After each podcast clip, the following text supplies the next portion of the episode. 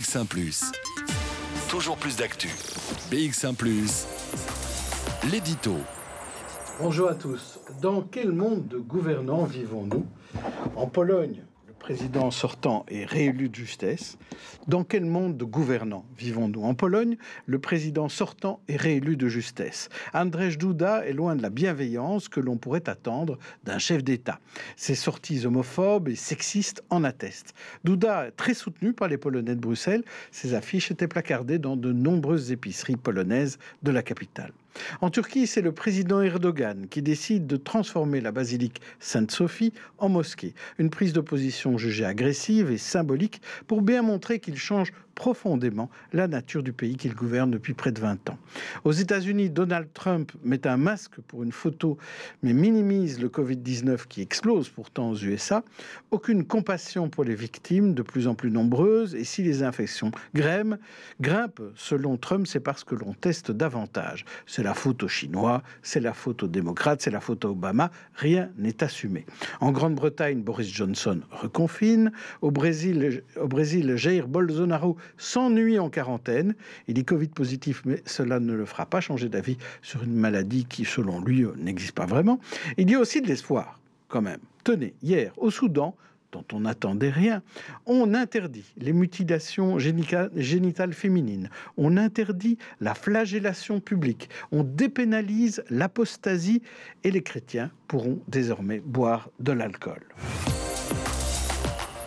Évidemment, pour l'instant, l'herbe est moins verte à l'étranger.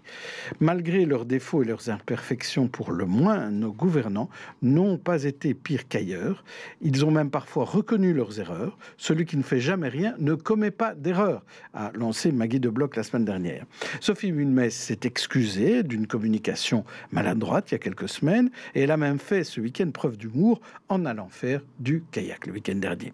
Certes, il tue parfois un peu trop, comme le président du MR, Georges-Louis Boucher, mais ce n'est pas Trump pour autant. Certes, ils sont parfois pris sur le fait, en train de dire blanc, puis noir, comme la participation à un gouvernement pour le président du CDH, Maxime Prévost. Certes, ils sont parfois absents du débat, comme le président du PS, Paul Magnette, qui a un peu de mal quand il ne mène pas la danse. Certes, ils restent parfois au balcon, alors qu'on les voudrait au turbin, comme les coprésidents d'Écolo. Mais heureusement, il reste toujours un moyen de les sanctionner s'ils ne sont pas à la hauteur, les élections. Mais pour cela, il faut voter. Donc ça c'est pour euh, notre éditorial et maintenant pour le sommaire, je vais vous dire un petit peu ce qu'on aura dans notre émission euh, d'aujourd'hui. Nous allons nous, nous attendons que Jim Moscovitch s'installe. Voilà, il s'installe très bien. Alors, nous allons euh, parler de commerce, d'artisans et de petites entreprises qui ont souffert. Et Hub Brussels dresse le bilan de cette période, hors, euh, de cette période un peu hors norme du Covid. Sa directrice Isabelle Grippa sera avec nous pendant euh, l'émission. Alors, faut-il, oui ou non, participer à un gouvernement fédéral, même si la NVA est autour de la table? C'est un peu la question que les socialistes se posent. Et on en parlera avec le vice-président de la fédération bruxelloise du PS, Martin Casier.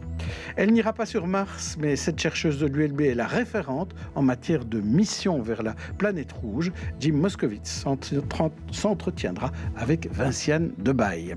Sortie cinéma, enfin, La forêt de mon père, qui est une œuvre dédiée à ceux qui souffrent de troubles psychiques. L'occasion d'en savoir plus sur la maladie au travers de l'histoire d'une famille.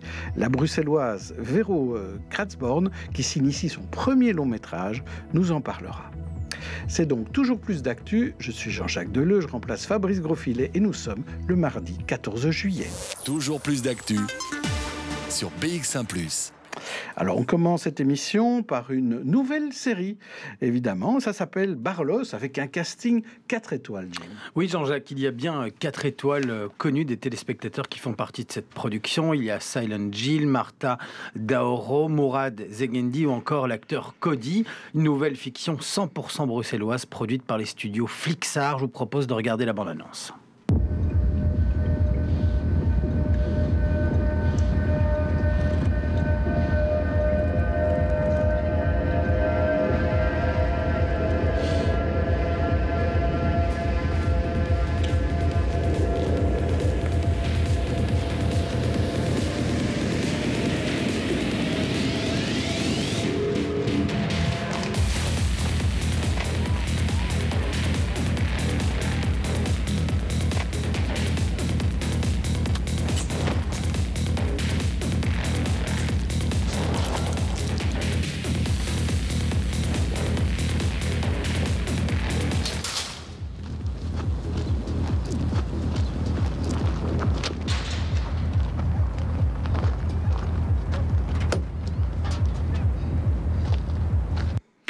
Sent hein, a du budget, un casting, du suspense également, mais en fait, Barlos, ce n'est pas une série événement, c'est tout simplement une campagne de prévention de Bruxelles Mobilité.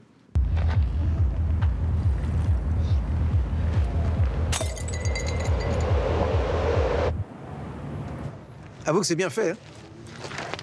Même moi, j'ai cru. C'était du jus de pomme. La vie, c'est pas une série. Alors conduis pas sous influence. Si tu sais pas te contrôler, on va le faire pour toi.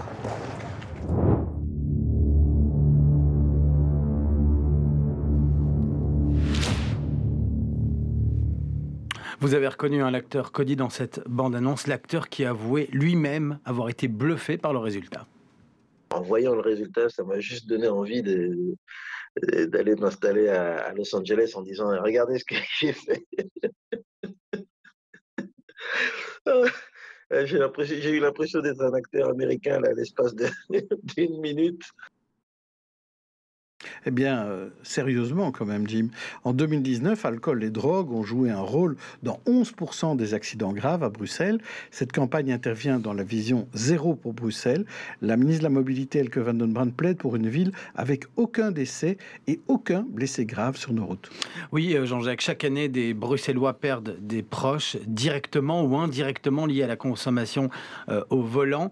Pour éviter cela, il y a eu de nombreux contrôles sur les routes. Rien que pour l'année 2019, ils étaient plus de 220 000 contrôles rien que sur la ville de Bruxelles, sur la région bruxelloise.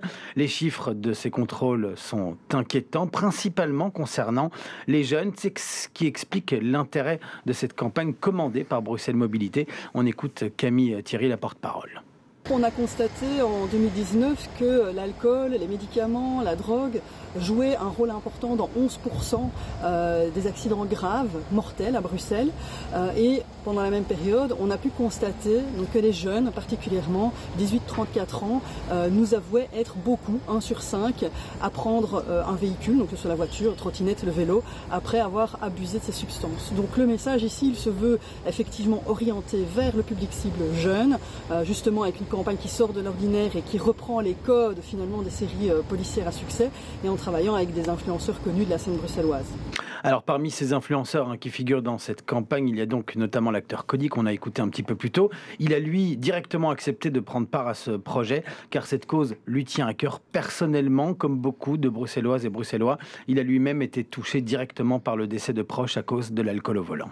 C'était important pour moi parce que j'ai été euh, touché, enfin confronté euh, à, plusieurs reprises par euh, des accidents euh, parfois mortels de proches qui, voilà, qui conduisaient ou qui étaient conduits par quelqu'un qui avait consommé de l'alcool, des substances. Et donc, à partir du moment où on est touché, ben, on s'en souvient et on dit que si on peut un jour contribuer à quelque chose à alerter les gens, euh, voilà, on le fait. Alors, je sais, c'est difficile parce que, euh, je veux on est tous tentés de reprendre le volant rapidement, euh, moi le premier, mais voilà, si on peut, en tout cas, aider à être un porte-voix, que ça peut ne fût-ce que toucher une personne, c'est déjà ça. Pour rappel, hein, aujourd'hui, lors d'un test d'alcoolémie au volant, la limite autorisée est de maximum 0,5 grammes par litre de sang, ce qui équivaut à plus ou moins deux verres. Et cet après-midi, au fédéral, on discute justement de deux propositions de loi. Une qui propose de faire descendre ce taux à 0,2 pour tous les conducteurs, l'autre de ne descendre ce taux que pour les nouveaux conducteurs. BX1 ⁇ toujours plus d'actu. Maintenant, on passe à, notre invité euh, euh, société avec euh, vous, Isabelle Grippa. Bonjour. Bonjour. Vous avez présenté ce matin euh, avec Up Brussels euh, une espèce de bilan euh, après ce qui s'est passé dans la période de confinement. Maintenant, on est dans la période de déconfinement. Up Brussels, c'est un peu le bras armé de l'économie régionale, hein, puisque vous vous chargez d'accompagner les commerces, les entreprises dans, leur vie de tous les jours, et de les aider à, à réussir. Et qu'est-ce que ça a vraiment changé pour vous dans vos activités, ce Covid? Alors, ça a changé énormément de choses, évidemment. Euh, alors, comme vous le dites, on est le bras armé euh, pour le développement économique à Bruxelles. Et donc, ça a impliqué euh, une réorganisation très rapide de l'ensemble de nos services pendant la crise. Donc, c'était effectivement l'occasion de faire le bilan sur, sur cette réorganisation interne euh, qui nous a permis de répondre à l'accompagnement d'urgence dont les entreprises avaient besoin. Ça nous a permis de répondre à toutes les questions que se posaient les entrepreneurs pendant la crise. Grâce au service 18-19, on a répondu à plus de 30 000 demandes sur les trois derniers mois. Ça a permis également de pouvoir faire le point sur euh, le rôle de Hub dans l'acheminement du matériel médical pendant cette crise, puisque on a euh, été responsable de l'acheminement du matériel médical de l'étranger pour ensuite suite sur la production locale. Aujourd'hui, Bruxelles est autonome dans la production de masques. C'était euh, l'occasion aussi de, pouvoir en parler. Et alors, on a aussi un rôle important pour le gouvernement qui est de monitorer l'impact du, corona sur l'économie sur bruxelloise. Alors ça, c'était l'organisation pendant. Mais évidemment, euh, il y a on après. A, après. Voilà, on a après, on a parce qu'on est, on est résilient. Les Bruxellois le sont, euh, Hub aussi. Euh, on est, on envisage maintenant le redéploiement vers la transition.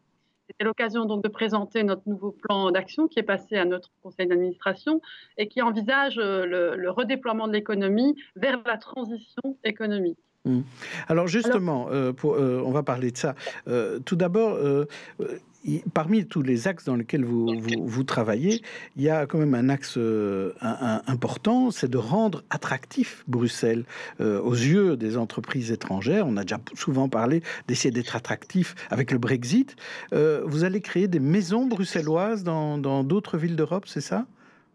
Oui, alors euh, c'est vrai que notre vision, notre vision est sur, euh, sur quatre axes. Et vous avez raison, l'attractivité est très importante dans ce cadre-là, mais nous avons aussi l'accessibilité et l'universalité. Donc l'accessibilité, c'est vraiment euh, rendre l'entrepreneuriat accessible à toutes et tous, en ce compris les publics les plus fragilisés, notamment par la crise et ce sont, on pense aux chercheurs d'emploi, les 30 000 nouveaux chercheurs d'emploi qui vont arriver euh, dans les prochains mois, dont font partie beaucoup d'indépendants. Ce sont aussi des femmes qui ont particulièrement souffert de la crise. Alors, au niveau de l'universalité, l'objectif, c'est vraiment de faire en sorte que nos services aillent dans les quartiers, euh, soutenir euh, les commerçants bruxellois, et donc, on renforce et on a eu des moyens pour se faire du gouvernement notre présence dans les quartiers. Donc, c'est la délocalisation de nos services et mmh. l'attractivité, comme vous le dites. Alors, l'attractivité de Bruxelles, c'est Bruxelles, notre principal atout. Hein, euh, la marque Bruxelles est très connue euh, à l'étranger euh, et donc c'est notre principal atout dans le cadre du redéploiement. Le commerce, le commerce extérieur, à cet égard-là, évidemment, a un rôle à jouer et Hub Brussels a un rôle à jouer, mais avec ses partenaires que sont Visit Brussels pour le tourisme, Bruxelles International pour l'image de Bruxelles. Et donc, on va développer plusieurs, plusieurs actions concrètes donc, vous, en avez parlé, les Brussels Sauce en font partie.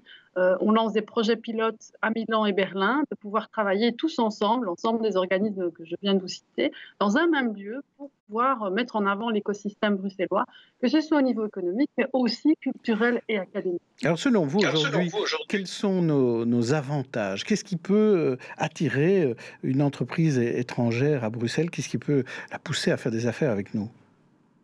Alors, euh, Bruxelles est très attractive. Bruxelles est très attractive puisque c'est non seulement un, terreau très, très, euh, très, très stimulant euh, au niveau de l'innovation entrepreneuriale, mais c'est aussi un, cadre de vie exceptionnel. on a tendance à le sous-estimer quand on est bruxellois comme nous, mais Bruxelles a une, une, capacité à pouvoir apporter des services et des infrastructures à ses habitants remarquable. On a beaucoup d'espaces verts, des, infrastructures euh, de logement qui sont accessibles et c'est Gateway to Europe, ça veut dire que c'est la plateforme d'accès euh, à l'ensemble du marché européen. Alors ça, c'est un atout euh, très très important on le sait, on a des institutions internationales sur notre territoire, mais on a aussi un accès, et là, Hub Brussels, évidemment, est là aussi pour, pour y aider. On a un accès à l'Europe, notamment avec des bureaux d'attachés économiques et commerciaux basés partout en Europe. Et donc, l'objectif ici, c'est aussi de renforcer ces bureaux en Europe de façon à pouvoir stabiliser et renforcer nos partenariats économiques avec ce qui sont nos premiers clients, c'est-à-dire nos voisins, l'Allemagne, mmh. euh, la Hollande, la France. Alors ça, c'est la vision un peu positive et optimiste. Maintenant, la situation à Bruxelles à cause du Covid et les suites, elle est, quand même assez difficile, notamment pour tous les gens qui se retrouvent au chômage, qui ont perdu leur emploi, les indépendants et les artisans qui ont énormément de difficultés. Aujourd'hui, par exemple, un commerçant, qu'est-ce qu'on peut euh, lui proposer comme... comme euh, comme action, comme accompagnement pour réussir à partir du moment où il est difficile d'avoir des clients? Alors, les, commerçants, ça fait partie de nos publics cibles. Euh, euh, c'est un, non seulement un levier économique majeur, mais aussi un levier euh, de cohésion sociale et de vivre ensemble, et aussi de développement du territoire. Donc, c'est un de nos, publics prioritaires. Alors, les commerçants ont été touchés de plein fouet par, par, la, par la crise, évidemment, et un des moyens de pouvoir se relever, c'est la digitalisation. Et donc, Brussels offre beaucoup d'outils d'accompagnement pour ces commerçants de façon à ce qu'ils puissent répondre aux enjeux de la digitalisation. Parce qu'aujourd'hui, la digitalisation, c'est quoi? C'est pas uniquement d'avoir un site internet, c'est de pouvoir aussi reproduire l'expérience client de proximité euh, et pour pouvoir euh, faire, euh, faire être, pouvoir s'opposer en quelque sorte à, aux, aux, grandes plateformes internationales qui ont effectivement pris beaucoup beaucoup de chiffres d'affaires pendant cette, période de crise. Mmh. Et là, l'enjeu, c'est de pouvoir récupérer ces habitudes de consommation qui se sont effectivement développées pendant la crise et de pouvoir les réorienter vers nos commerces de proximité avant la crise, on sait que 25% seulement d'entre eux étaient outillés pour cette, cette digitalisation, cette expérience client digitale. Et donc là, l'enjeu, c'est évidemment de pouvoir faire en sorte que tous puissent être outillés à cet égard-là. Et là, la, fracture numérique euh, est aussi un grand obstacle, puisque quand on parle de petits commerçants, on parle d'artisans, vous l'avez dit, mmh. euh, qui, sont, euh, qui sont très doués dans leur, et, qui connaissent très très bien leurs produits, mais la digitalisation reste un autre métier. Et là, le service public comme Hub Brussels, on a évidemment un, un rôle à jouer, de façon à ce que tout le monde puisse rentrer dans ce train de la digitalisation. Et en plus, ça peut être des emplois pour ceux qui sont forts en numérique et en digitalisation, je pense plutôt aux jeunes générations, qui peuvent aider les autres à passer cette étape de la digitalisation. Alors, vous parliez tout à l'heure de 18-19, est-ce que, qui est très utile, effectivement, parce que c'est un seul endroit où on peut avoir des informations, est-ce que vous pensez que le bruxellois est entrepreneur ou doit l'être davantage? Tout à fait. Alors nous, euh, euh, au sein de Hub Brussels, on a évidemment cette, euh, cette, cette vision-là très forte de faire en sorte que l'entrepreneuriat soit accessible à toutes et tous, parce que c'est un levier d'émancipation, d'émancipation individuelle, on pense notamment évidemment aux femmes, mmh mais aussi un levier d'impact de changement social et environnemental. Et l'entrepreneuriat, contrairement à ce qu'on peut, on pourrait croire, est accessible à tous. C'est faisable, c'est faisable, y compris quand on a on n'a pas forcément de, qualification ou de formation, moyennant un accompagnement. Et c'est faisable aussi de se lancer à l'international. Euh, donc l'entrepreneuriat, euh, euh, quand on l'envisage aussi sur le volet international, c'est quelque chose qui permet de pouvoir se redéployer rapidement. Et à cet égard-là aussi, dans le programme de redéploiement, on a un, programme qu'on appelle Néo-Exportateur, qui est là aussi pour favoriser cet entrepreneuriat à l'international. On a une barrière euh, qui est, euh, qui est, qui est plus euh, symbolique qu'autre chose. Se lancer à l'international, ça semble être réservé à une élite de l'entrepreneuriat. Or, pas du tout. on, a, on, a des TPE qu'on peut tout à fait lancer à l'international, moyennant un accompagnement. Et alors là, euh, évidemment, la, barrière est, très genrée au niveau international. On a seulement 10% de dans le, commerce international. Donc là, l'enjeu pour Hub, c'est évidemment de pouvoir euh, assurer euh, euh, l'accessibilité des femmes à ce, levier de développement économique qu'est le commerce extérieur. On a d'ailleurs montré un exemple hier dans notre journal de 18h. Merci en tout cas Isabelle Grippa d'être venue nous, expliquer tout cela. Et pour toute personne intéressée donc par tous ces projets, le 18-19, c'est le bon numéro d'appel. On va se retrouver après un peu de pub. On recevra notre invité politique. BX1 ⁇ BX1 ⁇ Le jardin botanique de Metz, une oasis verte et enchanteresse où règne la tranquillité. Des expériences divertissantes pour toute la famille. Des chasses au trésor, une route artistique, des mini-concerts, sans oublier une ouverture tardive durant les chaudes soirées d'été. Le jardin botanique de Metz, c'est votre destination incontournable de proximité. Van Calc-Sport, c'est toujours le plus grand choix en Belgique de Dockside Sebago avec 60 coloris. Ce mois-ci, une paire de Dockside achetée, la deuxième à moins 30%. Mais aussi prix vert sur Saint-James, Lacoste, Fred Perry, Kawe, Palladium, Van Calc-Sport. Les classiques des grandes marques en vêtements et chaussures. 46 rue du Midi à 1000 Bruxelles. Plus d'infos vancalcsport.be, voire conditions en magasin. La boucherie Cortose, c'est une histoire de famille. Nouvel aménagement pour encore mieux vous satisfaire c'est le temps des barbecues. Venez découvrir notre sélection de viande pour vous garantir un barbecue 100% réussi. À côté de la place du miroir, la boucherie Cortos, toujours mieux vous servir. Oyer, Skeut, Laroux, Chaussée de Mons, Kuregem, vos quartiers commerçants à Anderlecht regorgent d'artisans indépendants de qualité. Suivez le label Shop in Anderlecht et soutenez l'achat local. Merci de penser à eux. À l'initiative de Elke Roux, échevine du développement économique et avec le soutien du Collège des bourgmestres et échevins de la commune d'Anderlecht. Toujours plus d'actu sur BX1 ⁇ et l'invité politique du jour est Martin Casier, député euh, bruxellois euh, PS, vice-président de la Fédération bruxelloise du PS. Bonjour. Ah, on vous entend. On vous entend. Euh, je ne suis pas sûr que vous avez entendu, donc je répète, bonjour Martin Casier. Voilà. voilà, très bien. Là, on vous entend très bien. Alors, je voulais euh, tout d'abord revenir avec un, élément d'actualité. Depuis hier, euh, on a vu avec le journal L'Écho qui a parlé d'une discussion qui, qui avait l'air assez houleuse au bureau du Parti socialiste, où on a découvert qu'il y avait une espèce de fracture entre euh, les participationnistes et les non-participationnistes, difficile à dire, euh, puisqu'il s'agit des négociations au niveau fédéral et de savoir si euh, vous seriez amené à, négocier avec la NVA en tant que telle. Est-ce qu'on il semble que les Bruxellois sont un peu plus frileux sur cette participation. Est-ce que vous confirmez? Ben, je pense que ce n'est pas une question de, Bruxellois euh, contre les autres. En fait, de manière générale, au sein du parti, il y a différents acteurs, différents députés, dont des Wallons, et, ils ne sont pas peu nombreux, euh, qui, à ce stade, restent particulièrement réservés sur une participation avec la NVA, et pour toutes les raisons qu'on connaît. C'est-à-dire que à la fois, évidemment, c'est un parti qui, qui, défend des idées qui sont très très loin des nôtres, mais je trouve que la séquence de cette semaine ici est mhm. très très intéressante aussi par rapport à ça. On voit que au 11 juillet, euh, le, ministre-président euh, flamand NVA entretient à nouveau une confusion manifestement volontaire avec des représentants de l'extrême droite identitaire française. et ça, c'est clair que pour nous, c'est une, une ligne éthique, c'est une ligne de valeur qui est impossible à, à transgresser. Et puis, on voit aussi que la NVA est rentrée dans, ce grand chantage euh, sur, euh, sur les femmes euh, au nom d'un accord politique. et je parle ici évidemment des discussions qui ont, lieu sur la, loi de l'IVG.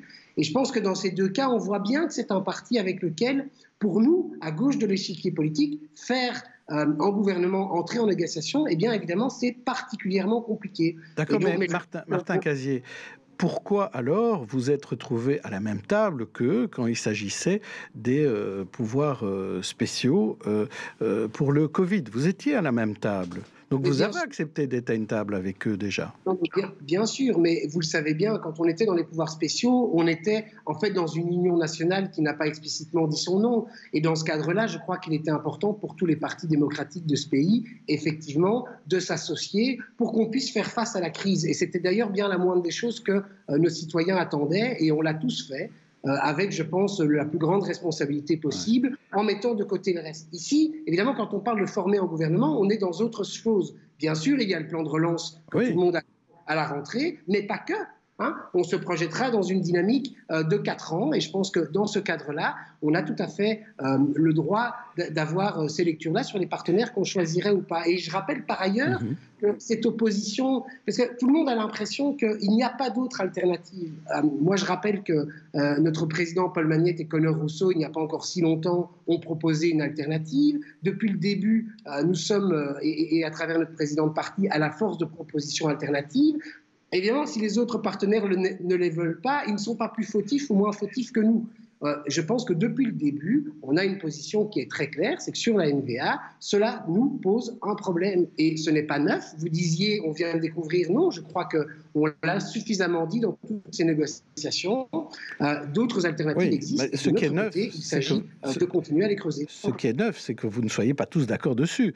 Et que certains, et pas des moindres, estiment que ce qui est important pour le PS, qui est un parti de gouvernement, c'est d'être au gouvernement. Or, depuis 2014, vous n'êtes plus au fédéral. Donc, là, est-ce que dans la balance entre euh, la NVA, vous avez très bien expliqué pourquoi vous ne voulez pas en être dans un prochain gouvernement, est-ce qu'il n'y a pas aussi la balance de l'importance d'être au sein d'un gouvernement qui gouverne au niveau fédéral?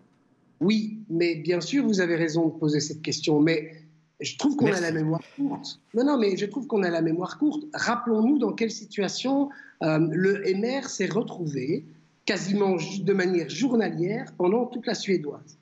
avec une NVA qui était globalement incontrôlable. On avait un Charles Michel qui toutes les semaines se retrouvait à devoir recadrer la NVA, Théo Franken, pour l'une ou l'autre, soit sortie, soit même, je vous rappelle que ça a été jusqu'à faire tomber un gouvernement. D'accord, mais on ne parle pas du MR ici, on parle du PS. Donc vous préférez l'opposition Mais je vous dis donc que je crois qu'il est absolument essentiel par simplement par respect à la fois pour l'électorat, mais tout ça, mais même plus largement pour nos citoyens, de ne pas rentrer dans un petit jeu de la sorte. C'est ça qui est essentiel. Et je trouve qu'on oublie trop souvent ce qui s'est passé. Maintenant, pour en revenir à nous, puisque c'est votre question, je crois qu'en l'état, euh, il existe d'abord d'autres alternatives, et c'est ce que je disais, et il ne faut pas croire que c'est la seule option qui est sur la table. Je crois que ça, c'est un enfermement qui n'est pas acceptable. Il ne faut pas croire non plus que ce seraient les Bruxellois contre les autres, et je vous le disais, il y a aussi énormément de députés wallons et d'acteurs wallons qui se posent les mêmes questions. Maintenant, et on l'a toujours dit, le Parti socialiste est un parti de débat. Moi, j'ai pas peur de ça. C'est normal que le débat vive. D'ailleurs, c'est un débat qui fait sens, mais vous aurez compris, je pense, mon avis. Oui, tout à fait. Votre avis est très clair. Et si vous êtes mis en minorité, est-ce que vous suivrez la ligne du parti? Ou bien, comme certains l'écrivent dans, le soir ou dans l'écho ce matin, eh bien, on aurait certains qui seraient tentés à aller rejoindre les rangs du PTB. Oh, écoutez, alors là, à titre personnel, je vais vous le dire très, très clairement, ce n'est pas du tout une option en ce qui me concerne, parce que je pense que ce n'est pas du tout la seule fracture qui existe entre eux et nous. Il y en a énormément d'autres, on n'est pas là pour mhm. parler de nous, mais donc ce n'est absolument pas un risque en ce qui me concerne maintenant. Ça fait, et ça ne vous aura pas échappé, trois fois que ce, sujet revient très explicitement sur la table depuis mmh. ces derniers mois. C'est normal, les tensions, elles existent aujourd'hui dans la formation de ce gouvernement. Chaque fois, on est sorti de cette situation avec des alternatives. Moi, je ne doute pas qu'on peut développer des alternatives. Alors, venons-en un peu au Parlement bruxellois, parce que vous êtes député bruxellois, et je vous remercie d'avoir déjà répondu avec beaucoup de franchise sur les questions au niveau euh, euh, fédéral, mais au niveau du parti du Parlement bruxellois, on a l'impression qu'il y a une espèce de période de bisounours concernant la décolonisation. Tout le monde a l'air à peu près d'accord.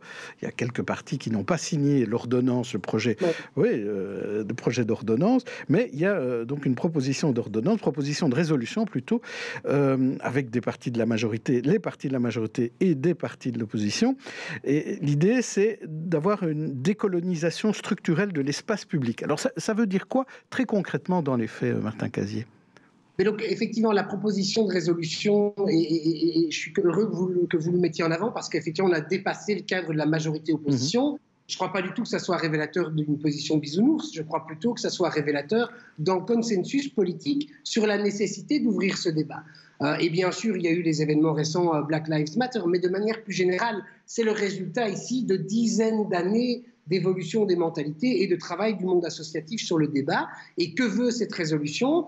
Contrairement, euh, elle n'est pas aussi explicite de dire qu'il s'agirait du jour au lendemain de décoloniser l'espace public. Ce que demande la résolution, c'est à la fois euh, la, valorisation et la finalisation du travail scientifique autour de cette question pour qu'on puisse clairement euh, identifier l'ensemble des enjeux, c'est clairement identifier dans Bruxelles tous les lieux, toutes les places, toutes les rues, tous les objets qui, font référence à cette colonisation. Et puis, c'est la mise en place, ça ne vous aura pas échappé, d'ailleurs, le, euh, le, ministre Pascal Smet a déjà sauté sur la balle, et c'est bien comme ça, puisque c'est une résolution qui enjoignait le gouvernement à le faire, à mettre en place un groupe de travail pour définir un ensemble de mesures qui seraient à prendre. Et donc, contrairement à la caricature qui en est faite, mmh. ce n'est pas, on n'est pas en train ici de voter une résolution pour retirer du jour au lendemain toutes les statuts euh, de, euh, du territoire bruxellois. Pas du tout.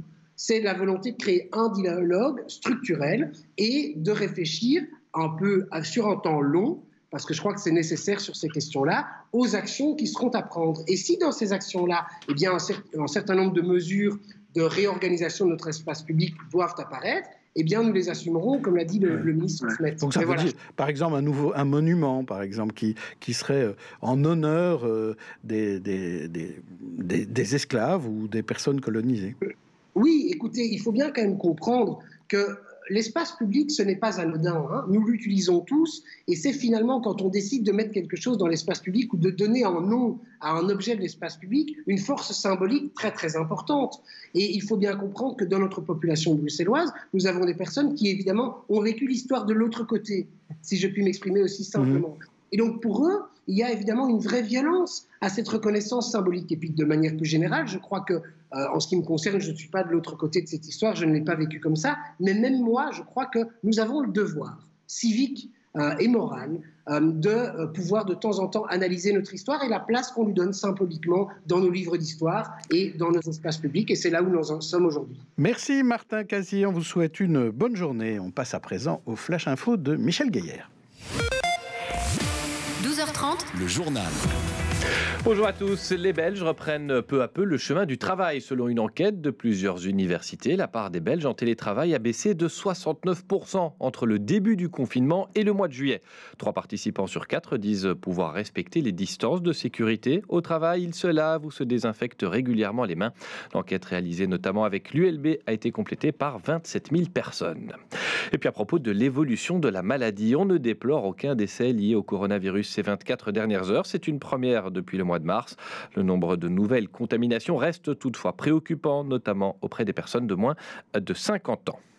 Au chapitre mobilité, le ministre fédéral François Belot ne voit pas d'un bon oeil certains aménagements de pistes cyclables à Bruxelles. Il s'en est ouvert à la RTBF. Selon le ministre maire, on a réduit de plus de 20% l'espace disponible pour les voitures dans Bruxelles, ce qui engendrera des problèmes de mobilité à la rentrée de septembre. La ministre bruxelloise de la mobilité, Elke van den Brand, lui répond Le plan bruxellois de mobilité Good Move a bien été concerté avec le fédéral, selon la ministre Groen. Et puis au chapitre mobilité, encore une proposition débattue à la Chambre aujourd'hui, une loi pour interdire toute consommation d'alcool aux conducteurs. Portée par euh, les Groen et les socialistes flamands, la mesure a le soutien de Vias. L'Institut pour la sécurité routière estime qu'elle clarifierait les choses et sauverait 17 vies chaque année. Reportage complet à voir dans le journal de BXA ce soir à 18h.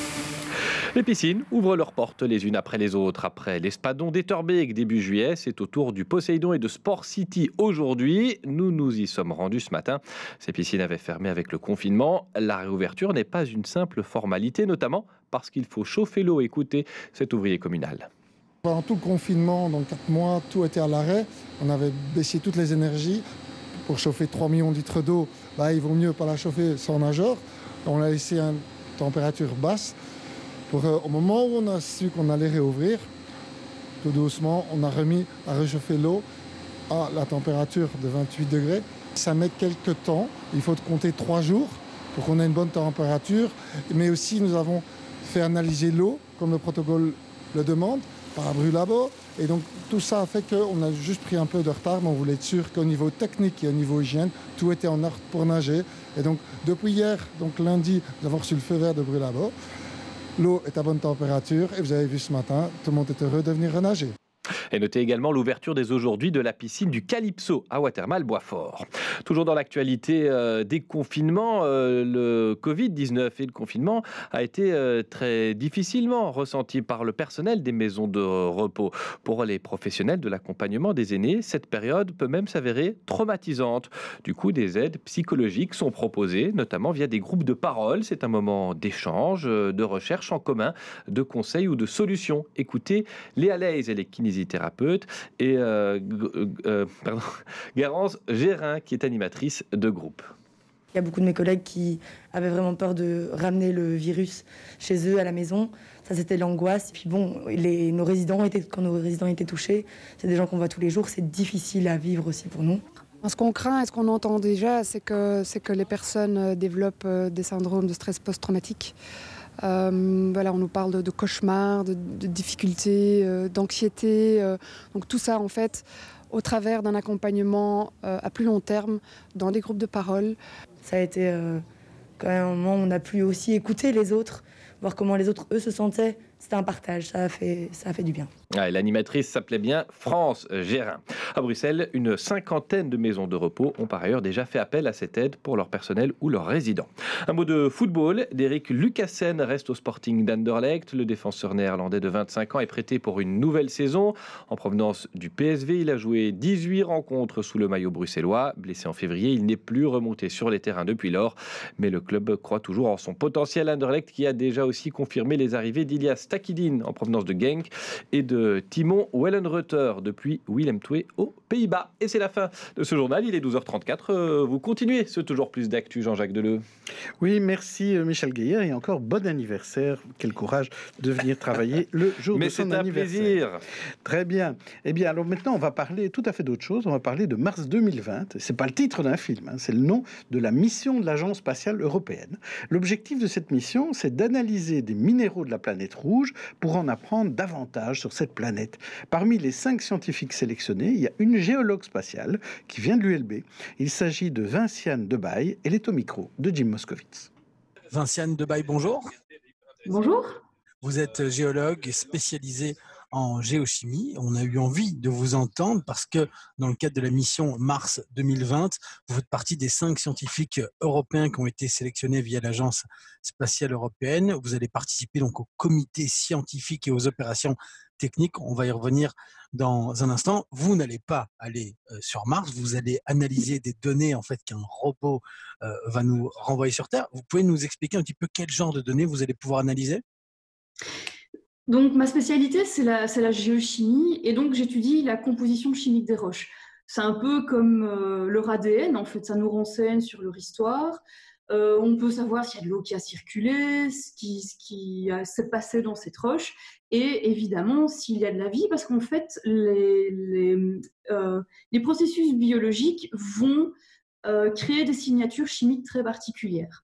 Et donc, euh, dans un premier temps, on va analyser ce que le rover mesure sur place, qui est déjà très bien, mais malheureusement, on est très limité en fait. Donc, on n'a pas accès à tous les éléments du tableau périodique. Et donc, c'est vraiment l'intérêt de cette mission, c'est que dans un premier temps, on va être capable de sélectionner les meilleurs échantillons pour répondre à la question est-ce qu'on a de la vie sur Mars? Et dans un deuxième temps, eh bien, nous aurons d'ici une dizaine d'années les échantillons sur Terre pour faire les mesures les plus précises possibles qu'on ne pourrait pas faire sur Mars. En fait.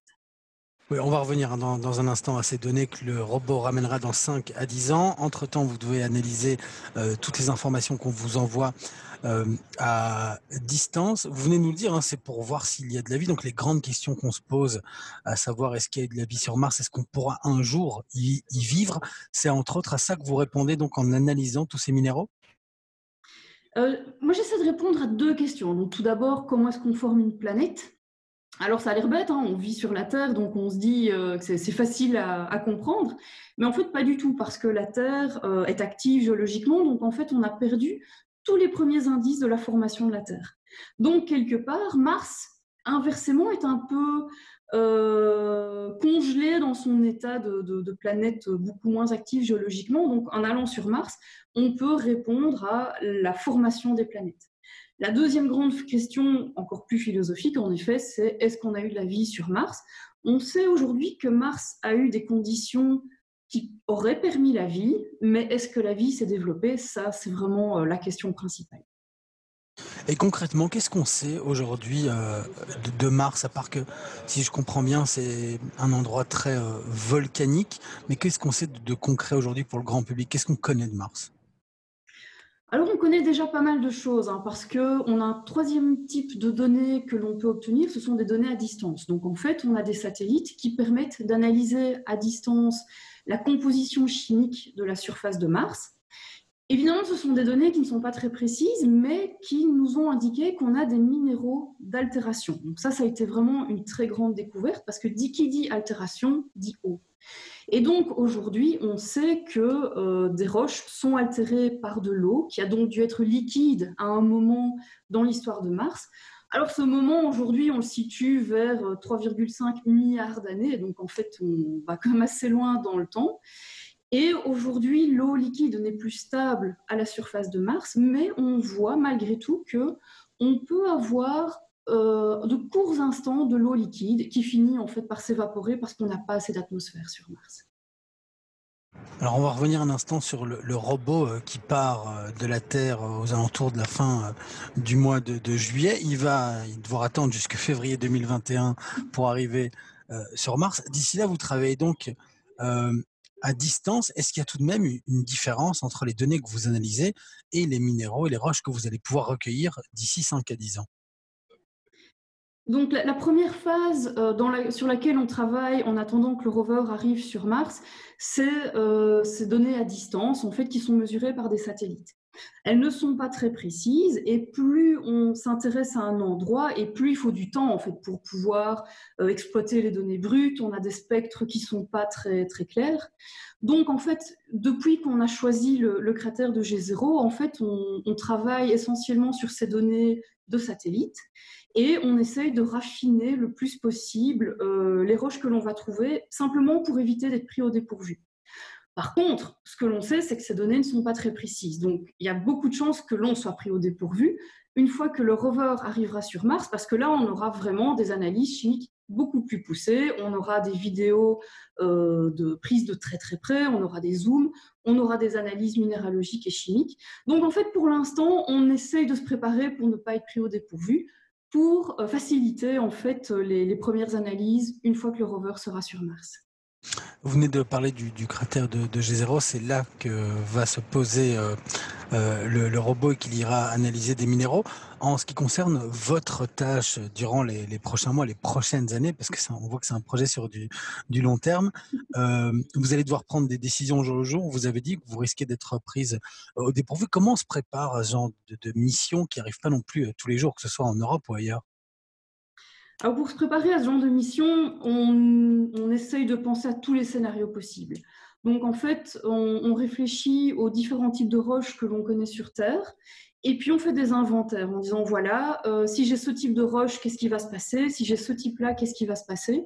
Et en fait, pour l'instant, on fait vraiment des, inventaires. En fait, on réfléchit en termes de de, questions scientifiques. Donc en fait, on a aussi des inventaires de questions scientifiques et on essaye de maximiser le nombre de questions auxquelles on va répondre en disant, voilà, j'ai deux échantillons, A et B, mais le B, je réponds à 15 questions, alors que le A, je ne réponds qu'à 10 questions scientifiques.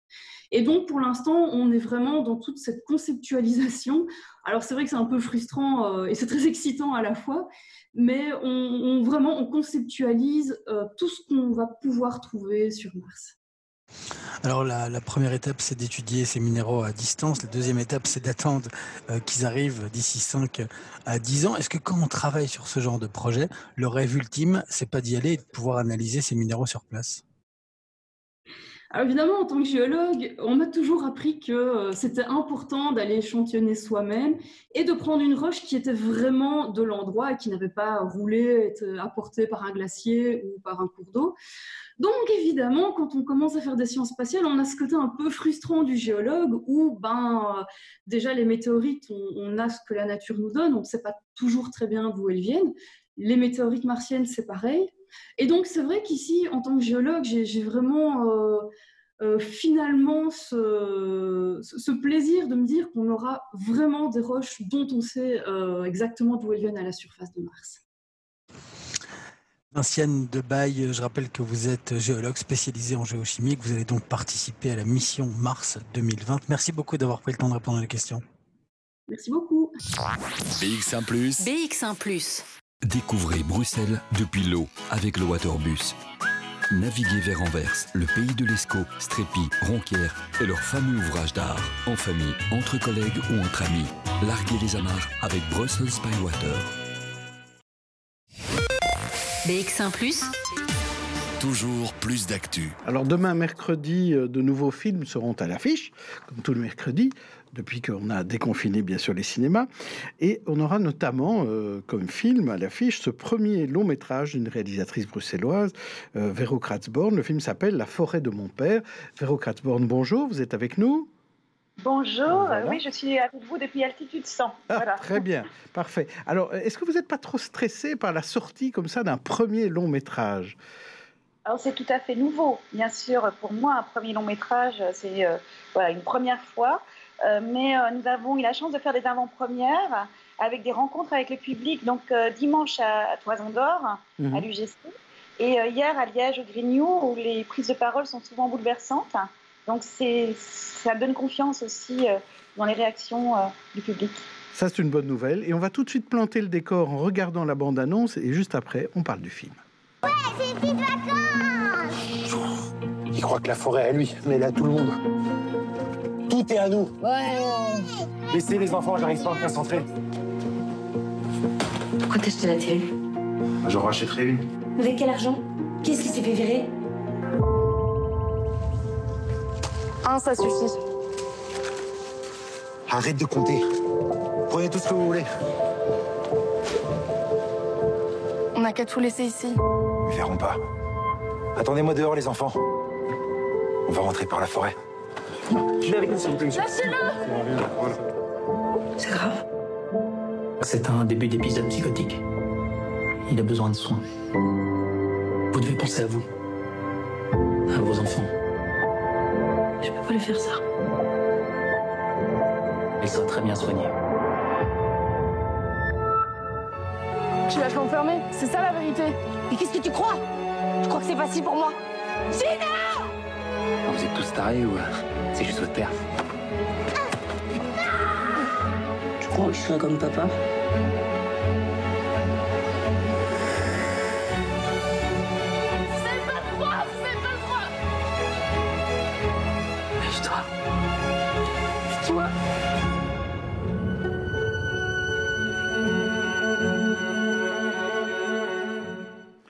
Donc la forêt de mon père. Euh, je dois vous faire un aveu, euh, Véro Krat- Kratzborn. Il y a quelques semaines, même quelques mois, des spécialistes des spécialistes du trouble psychique sont venus nous voir en nous disant tiens dans les médias on ne parle pas bien des gens malades des gens qui ont des troubles psychiques et je trouve que grâce à votre film on, on en sait un petit peu plus sur ces maladies là et au lieu de voir la personne soit euh, comme euh, une vedette comique d'un film, on voit un peu la réalité des choses. Comment vous est venue l'idée de, traiter de ce sujet-là, d'une personne atteinte de troubles psychiques? Alors le film était à hauteur d'enfant, c'était un regard d'enfant, d'adolescente sur un papa euh, qui vit avec un trouble psychique. Alors ça, une adaptation de mon vécu, c'est quelque chose qui vient de l'expérience, mais pas que, c'est pas un copier-coller, c'est pas un film témoignage, c'est un film de fiction. Donc il y a cette sincérité que j'ai voulu mettre dans le regard qui est porté euh, sur euh, la personne, mais aussi euh, sur les enfants, pour dire que il y a des enfants aussi. Le domicile du patient, c'est aussi le domicile de la famille.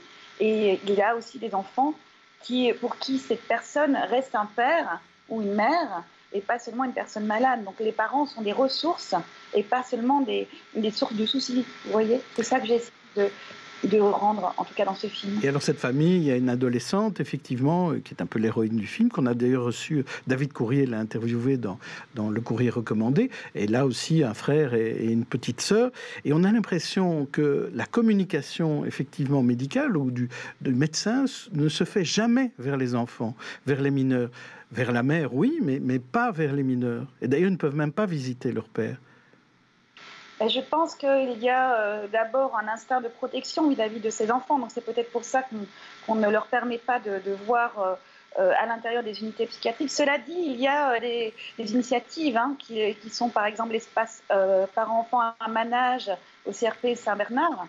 Euh, voilà, c'est des choses qui sont, qui sont importantes. Elles ne sont pas suffisamment, à mon goût, euh, développées, en tout cas dans notre pays, et je pense qu'il y a encore beaucoup de choses à faire. Personnellement, lorsque j'étais enfant et que j'ai vu mon père euh, souffrir, voilà, j'avais peur pour lui, et j'ai mis du temps à mettre des mots sur sa souffrance, sur la mienne, de comprendre ce qui se passait. Euh, J'étais très inquiète pour lui. Je pensais qu'il avait un cancer de la tête, vous voyez. Donc parce que la maladie euh, mentale, la- les troubles psychiques sont tabous. Ça peut tourner, toucher une personne sur cinq, hein. et donc du coup ça fait peur aussi. Et donc on n'en parle pas. Donc ces enfants-là, ils sont invisibles. On ne connaît pas leur nombre. Mais euh, dans les pays scandinaves, il y a 38% des personnes suivies en psychiatrie qui ont des enfants. Donc c'est quand même énorme. Et alors évidemment, euh, l'enfant, l'adolescent rejette un peu la faute sur l'autre parent. Dans le cas ici du, du film sur la mère, on a l'impression qu'elle veut du mal à son mari, alors qu'elle veut le protéger en fait, contre lui-même. Donc la maman est jouée par Ludivine Sagné, euh, qui est une actrice formidable, qui a été très investie euh, dans, dans mon film. J'ai voulu montrer aussi le, le dilemme. Voilà, quand on aime quelqu'un, on n'aime pas le voir souffrir, et parfois on est obligé de prendre des décisions euh, qui sont de l'ordre de la protection de, la famille, euh, des enfants, aussi protéger la personne contre elle-même. C'est des décisions difficiles. Il faut savoir que la, la- la place des familles euh, est, vraiment difficile. Le ressenti, c'est compliqué aussi de voir quelqu'un hospitalisé. Moi, dans mon histoire, mon père n'a pas été hospitalisé euh, tout le temps. Donc voilà, c'est des fois des allers-retours. C'est vraiment euh, quelque chose qui met à mal voilà, le, sentiment, le, lien aussi. Mm. C'est assez compliqué. Et en même temps, voilà, ce sont des personnes comme les autres, qui ont des maladies pas comme les autres. Et, et c'est vraiment quelque chose où j'ai envie d'ouvrir le débat, la discussion, d'inviter à faire résonner les histoires des autres, ne pas juger aussi cette mère, puisque Gina, mon héroïne, va faire tout un trajet dans le film pour accepter aussi que son père est malade. Et ça, c'est vraiment aussi difficile quand on est adolescent, quand le parent est un référent. Euh, voilà, c'est vraiment très euh, compliqué. C'est tous ces sentiments mêlés qui sont dans le film. Un film solaire, lumineux aussi, un film euh, à hauteur d'enfant, avec une présence très forte de la nature, qui est un apaisement aussi, hein, oui, justement, c'est important, parlons-en, parce que le, titre, c'est La forêt de mon père, et on voit dès, la première scène que, que le père dit euh, euh, On est des invités ici dans cette forêt, il faut la respecter. Lui était un élagueur qui s'est fait euh, licencier. la forêt, c'est un acteur de votre film. Comment vous avez choisi la forêt dans le casting? Vous, avez fait toutes les forêts de, de Belgique et de France? Alors, euh, d'abord, c'est une forêt euh, euh, qui est apparue au moment de l'écriture, une forêt intérieure, une forêt métaphorique, à la fois refuge, apaisement. On adore se balader en forêt. Elle nous a manqué pendant le confinement. Elle peut devenir inquiétante la nuit. Et donc, nous, nous avons eu la chance de travailler avec le service Eno, en Eno, le service cinéma du Eno, et donc cette euh, forêt qui est très proche de l'immeuble, donc dans tous les décors du film, il y a toujours une forêt, même pour le supermarché, partout mmh. à l'hôpital. Euh, donc la première forêt est celle de Montigny-le-Tilleul. Donc c'est un, un, endroit très boisé sur le site de l'hôpital Vézal, en haut de, de Charleroi. Et cette forêt a euh, de feuillus aussi euh, à irriguer les autres forêts. Donc on a tourné près de Saint-Amand-les-Eaux à la frontière avec la Belgique en forêt de Rennes, où nous avons d'ailleurs fait une avant-première euh, là où nous avons tourné 3 hmm. juillet. Vous avez rien tourné à Bruxelles en fait, hein, parce que le film ne, se, ne, le permettait pas. Mais, non, mais on a... Oui l'actrice euh, Léonie Souchot est bruxelloise, est-ce qu'elle voilà. mélos, petite bruxelloise Mais je voulais pas faire du, patriotisme bruxellois ici. Euh, parlons un peu de votre casting, justement. Euh, donc, vous disiez que Ludivine Sagné s'était vraiment impliqué dans, dans, dans, le film et le thème du film. Et Alban Lenoir joue, joue, joue, le papa. Il est très, très crédible. Il est arrivé à, à rendre une crédibilité incroyable à ce rôle de père. Alors, nous avons vraiment travaillé sur le corps voilà, puisqu'on est dans le regard des enfants, on a travaillé sur le corps et on a travaillé avec une Belge qui s'appelle Olga Maslinikova qui a fait l'INSAS d'ailleurs, euh, vraiment sur, euh, non pas, euh, vous disiez tout à l'heure, voilà, la représentation des troubles psychiques interroge aussi. On a vraiment travaillé à partir de travaux d'une neuropsychologue qui s'appelle Gisela Panko et, et aussi en, en, créant avec Alban voilà, ce basculement. C'est quoi le fil ténu entre l'originalité, la fantaisie et le trouble psychique? Donc ce film euh, est un travail là-dessus et Alban c'est quelqu'un qui euh, c'est un acteur qui est aussi cascadeur, qui a une très grande maîtrise du corps. On a pu le voir dans un français, moi il m'a toujours impressionné et il a une grande sensibilité. Donc euh, il a pu réunir dans sa prestation ces deux éléments, un géant au pied d'argile quoi. Donc ça peut mhm. ça apporte, je pense, une dimension très sensible. Un, bon modèle de père dans ce cas-ci. et alors le choix de Léonie Souchot alors, Léonie Souchot, je l'avais vue dans Le Voyage de Fanny, où elle jouait quand elle avait 12 ans, un film de Lola Doyon. Et euh, nous avons fait un premier casting deux ans avant le tournage, de jeunes filles entre 12 et 14 ans. Et j'ai passé du temps avec sept d'entre elles, dont Léonie Souchot, à Waterloo. Nous avons fait, euh, voilà, nous avons pris le temps dans un studio de nous connaître, les demi-journées. Et euh, Léonie a quelque chose de pas encore tout à fait éclos. Elle est à la lisière de l'enfance, de l'adolescence. Elle avait une grande maturité qu'elle a toujours, euh, un regard et une présence incroyable. Elle a un mystère aussi qui se dégage d'elle. Moi, je crois beaucoup euh, dans, dans, cette jeune actrice. Je pense qu'elle va nous étonner. Euh, et j'ai été ravie de travailler avec elle puisqu'elle a amené cette puissance aussi physique de résistance dans le film. Voilà, mmh. c'était vraiment très agréable de travailler avec elle. Alors, est-ce que vous avez des projets déjà pour la suite? Euh, Évidemment, c'est parfois un peu difficile de parler de projets alors que là, vous êtes juste au, bout de l'accouchement, hein, euh, au dernier, aux dernières secondes. Mais euh, il y a déjà un autre film sur lequel vous travaillez? Alors, une série. C'est une ah. série. J'ai passé un oral lundi dernier. voilà, en France, et donc là pour une écriture d'une série qui se passe dans les Fagnes, Voilà, donc euh, toujours euh, l'idée de lisière de bordure euh, voilà, dans les fagnes belges. Et donc voilà. Oui, parce que vous écrivez et vous réalisez, hein, en fait, les deux. Hein, ici, dans ce cas-ci, vous avez écrit le film, vous l'avez réalisé, et vos courts-métrages avant, c'était cela également. Ben, je collabore au niveau de l'écriture aussi avec des, co-scénaristes. Voilà, à deux ou à trois, c'est mieux, bien sûr, ça permet de faire du ping-pong au niveau de l'écriture, mais la réalisation, mm. voilà, c'est oui, c'est moi, mais il ne faut pas oublier qu'on est une équipe, hein. on a des comédiens. On Et combien de personnes dans, dans, dans, une équipe de tournage comme ça? Alors nous, nous n'étions pas euh, très nombreux, euh, donc euh, voilà, nous avions deux caméras quand même, je dirais qu'on était une, entre 20 et 30, ça hmm. dépendait des scènes. Voilà. Est-ce que le Covid a, retardé donc la sortie du film? Est-ce que c'était plus compliqué pour vous? Bah, c'était, on devait sortir le 8 avril. Donc voilà, avec, on devait faire la clôture du Festival de Santé à Liège. On était aussi euh, ben, euh, sélectionné dans Écran Junior à Cannes, au Festival de Cannes, qui est une section de films pour les adolescents, euh, et sortir en France dans la foulée. Donc tout ça a été bien sûr un peu perturbé. Mais, mais je crois que le, la, santé mentale devient de plus en plus un sujet encore plus d'actualité maintenant avec euh, ce que nous venons de vivre. Et, euh, moi, j'espère que ce film va permettre de changer les choses collectivement, de, discuter et d'attirer le regard sur ces enfants oubliés de la psychiatrie et, euh, de permettre le débat. C'est un film vraiment aussi de cinéma, un film sur l'adolescence, un film sur la famille et sur les ressources qu'on peut avoir. Et un film très intéressant à voir en famille, je crois, euh, cette période-ci de l'année. Merci, euh, Véro Kratzborn, d'être venu nous parler de votre premier film. Et on attendra donc euh, des bonnes nouvelles de son succès à partir de demain.